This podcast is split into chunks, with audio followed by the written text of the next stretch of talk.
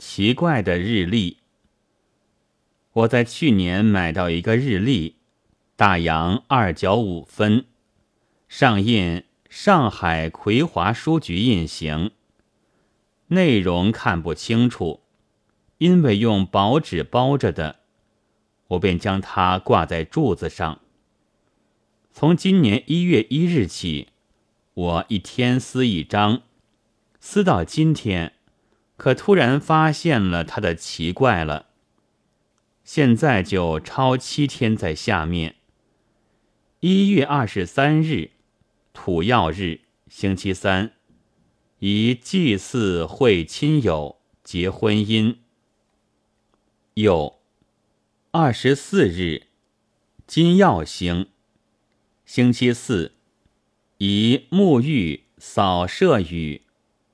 有二十五日金曜日，星期五宜祭祀。有二十六日火曜日，星期六。有二十七日火曜日，星期日，宜祭祀。有二十八日水曜日，星期一，宜沐浴剃头捕捉。有二十九日水曜日，星期二。我又一直看到十二月三十一日，终于没有发现一个日曜日和月曜日。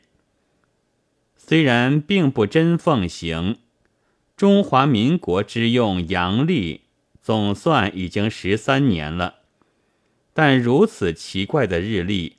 先前却似乎未曾出现过，岂但以剃头捕捉，表现其一年一年的加增昏谬而已哉。